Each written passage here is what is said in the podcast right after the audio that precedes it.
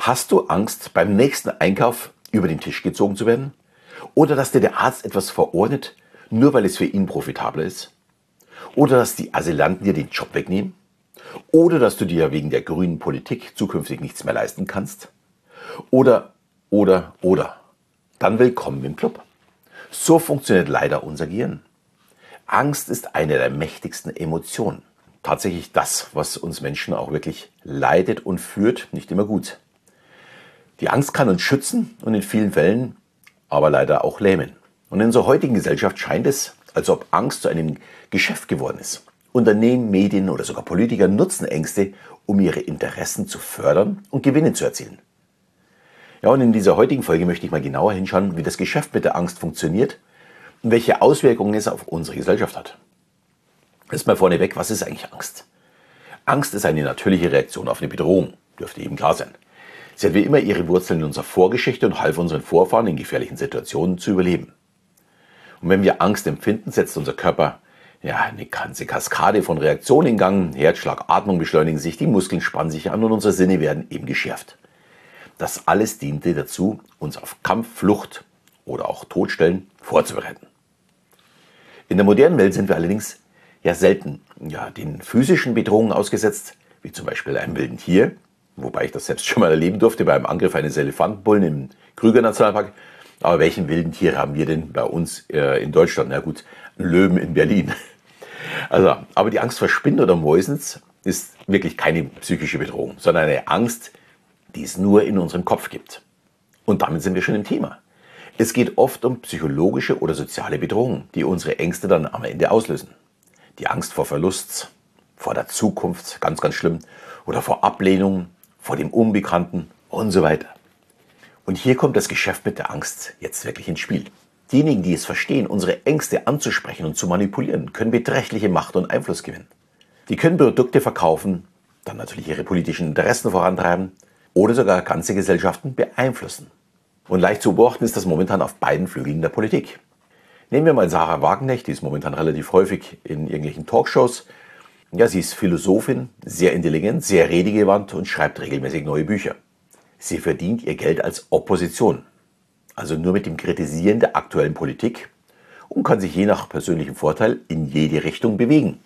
Es ist genau genommen der beste Job, den es gibt auf der Welt. Sie kann nämlich nichts falsch machen. Sie muss nur aushalten, wenn sie aneckt. Und das tut sie mit kontroversen Aussagen und vor allem macht sie uns Bürgern ständig Angst oder versucht es, uns Angst zu machen. Weil damit genau erreicht sie uns Menschen, die Bevölkerung, die Gesellschaft. Und auf der anderen Seite der AfD möchte ich äh, gar niemanden persönlich rausnehmen. Schließlich ist da alles, was nicht ganz tiefbraun ist, nur auf Angst und auf ein sehr einfaches Geschäftsmodell aufgebaut. Begonnen haben sie mal mit der Angst vor Europa, also auch dem Geldfluss. Dann kam die Angst vor den Flüchtlingen, äh, was dann letztendlich auch ihr Durchbruch war, weil ihnen dann die Braunen gefolgt sind. Und derzeit ist es vor allem die Angst vor der Veränderung und der Klimapolitik. Man muss ganz klar sagen, beide Seiten, links wie rechts, funktionieren super. Weil natürlich haben wir Angst vor neuen oder unbekannten Dingen. Den Krieg.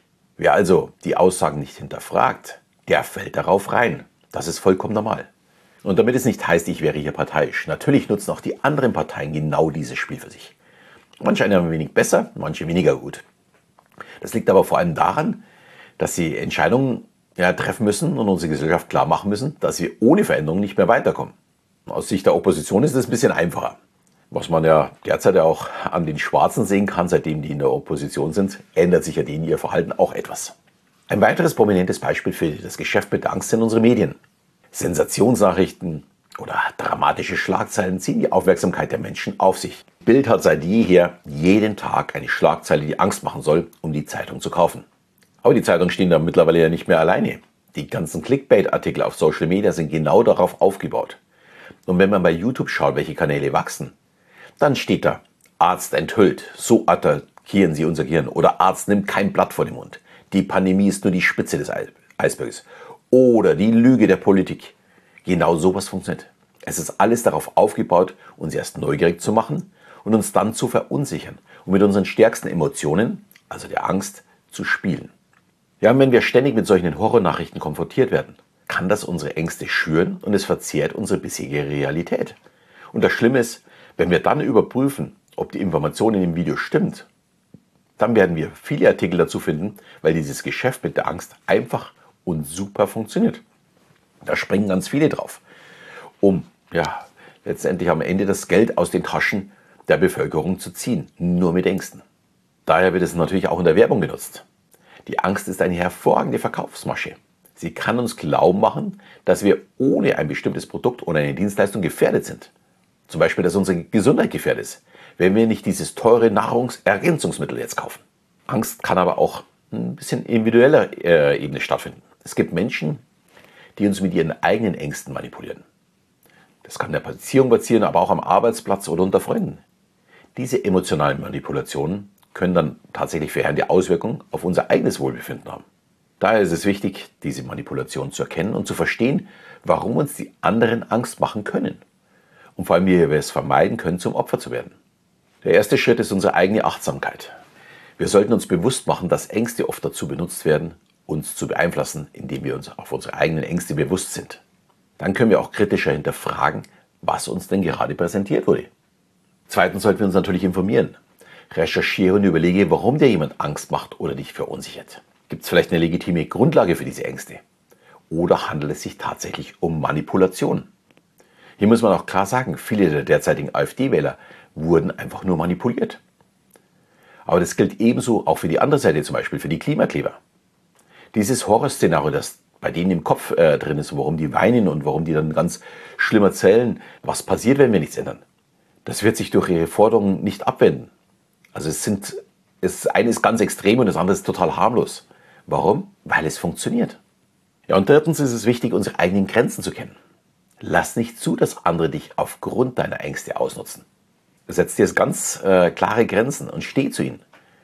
Wenn dir mit dem Jobverlust gedroht wird, wenn du nicht täglich zehn Stunden arbeitest, dann spielt jemand mit dir und verschiebt die Grenzen deiner Bezahlung.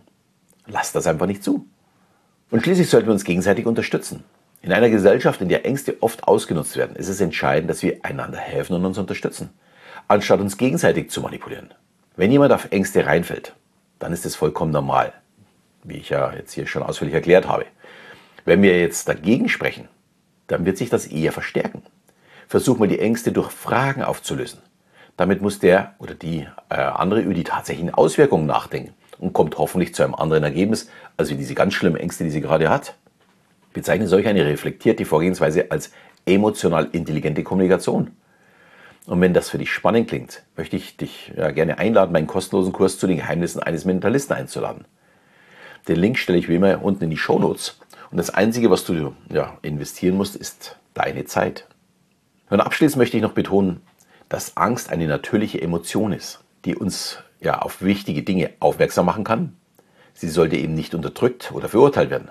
Aber wir sollten wachsam sein, wenn sie als Werkzeug verwendet wird, um uns zu kontrollieren und uns auszunutzen.